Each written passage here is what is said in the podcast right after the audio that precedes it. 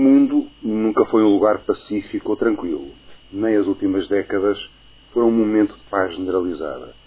Mas para quem vive na Europa, a guerra da Ucrânia, a tensão crescente com a China e agora o regresso do conflito no Médio Oriente, com o ataque do Hamas a Israel, trazem uma memória de guerra, incerteza e insegurança de que estávamos esquecidos e que pode trazer de regresso a valorização dos grandes consensos.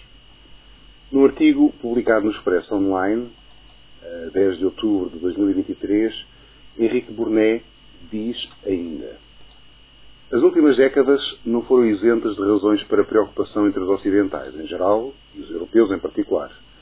Depois do 11 de setembro, sentimos-nos vulneráveis e inseguros dentro das nossas fronteiras. A crise económica, com consequências que se espelharam e espalharam de 2008 até 2015 ou mais, fez duvidar do modelo económico capitalista, das virtudes da economia de mercado e da bondade das intervenções das instituições europeias e internacionais.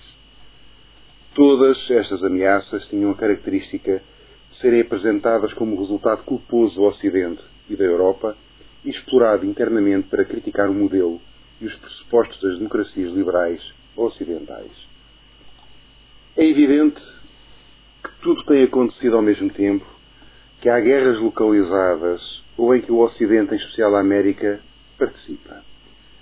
Mas mesmo quando foram, e foram muito criticadas, nunca essas guerras pareceram pôr em risco os ocidentais em geral e os europeus em particular.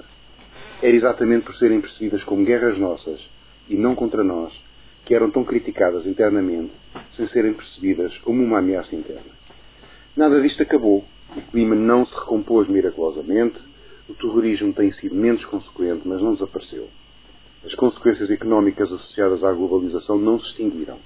A história colonial não desapareceu, nem as guerras identitárias.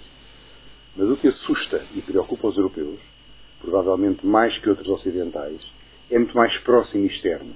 A guerra da Rússia contra a Ucrânia, o efeito do crescimento global da China e agora o risco de regresso a um tempo de guerra no Médio Oriente.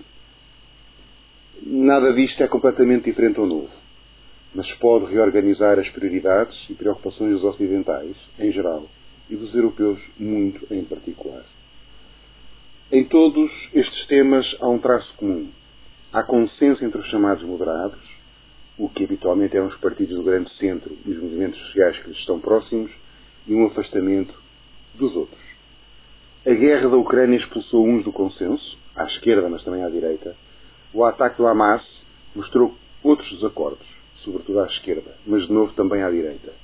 A exposição da China, do que é, do que pretende e de como ameaça a democracia liberal, irá expor outros, de novo à direita e à esquerda.